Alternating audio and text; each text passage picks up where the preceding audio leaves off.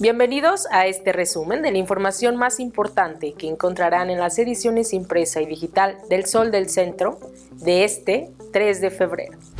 Estudiantes de nivel medio superior han recibido apoyo psicológico y se identificaron algunos casos de adolescentes con riesgo suicida que están en proceso terapéutico gracias al tamizaje que se realizó a 2.415 alumnos y alumnas de CONALEP y 9.644 de CECITEA perjudicial iniciativa para reformar la ley de industria eléctrica, pues al privilegiarse la compra de la energía que genera la Comisión Federal de Electricidad, podría tener como consecuencia un incremento en las tarifas de este servicio. José Luis Macías Barrón, expresidente estatal de la CANIETI, comentó que las redes sociales estatales son utilizadas por gobiernos autoritarios para monitorear y vigilar a sus ciudadanos, lo cual puede tener un objetivo perverso, pues se presta a una elevada cantidad de censura oficial y a un control estricto sobre canales como el comercio electrónico.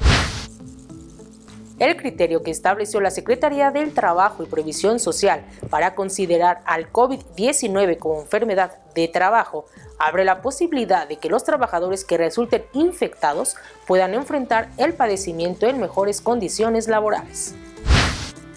El estado de Aguascalientes alcanzó este martes la cifra oficial de 1.977 lamentables decesos derivados de complicaciones a causa de los daños que al organismo causa el coronavirus COVID-19. En las últimas horas, cuatro pacientes perdieron la batalla contra esta enfermedad.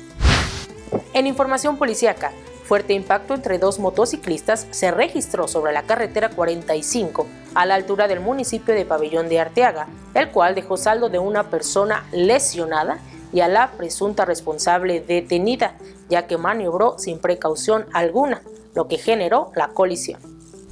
En los deportes, el equipo de Lobas de Aguascalientes se mantiene trabajando para conformar su plantilla de cara a la temporada 2021 de la Liga Mexicana de Baloncesto Profesional Femenil. Las jugadoras Anaí Sánchez y Maritza Espinosa se han integrado a las filas del cuadro dirigido por Israel Cermeño. Síganos en nuestras redes sociales y para conocer el detalle de esta y mucha más información, no olviden adquirir las ediciones impresa y digital del Sol del Centro de este 3 de febrero.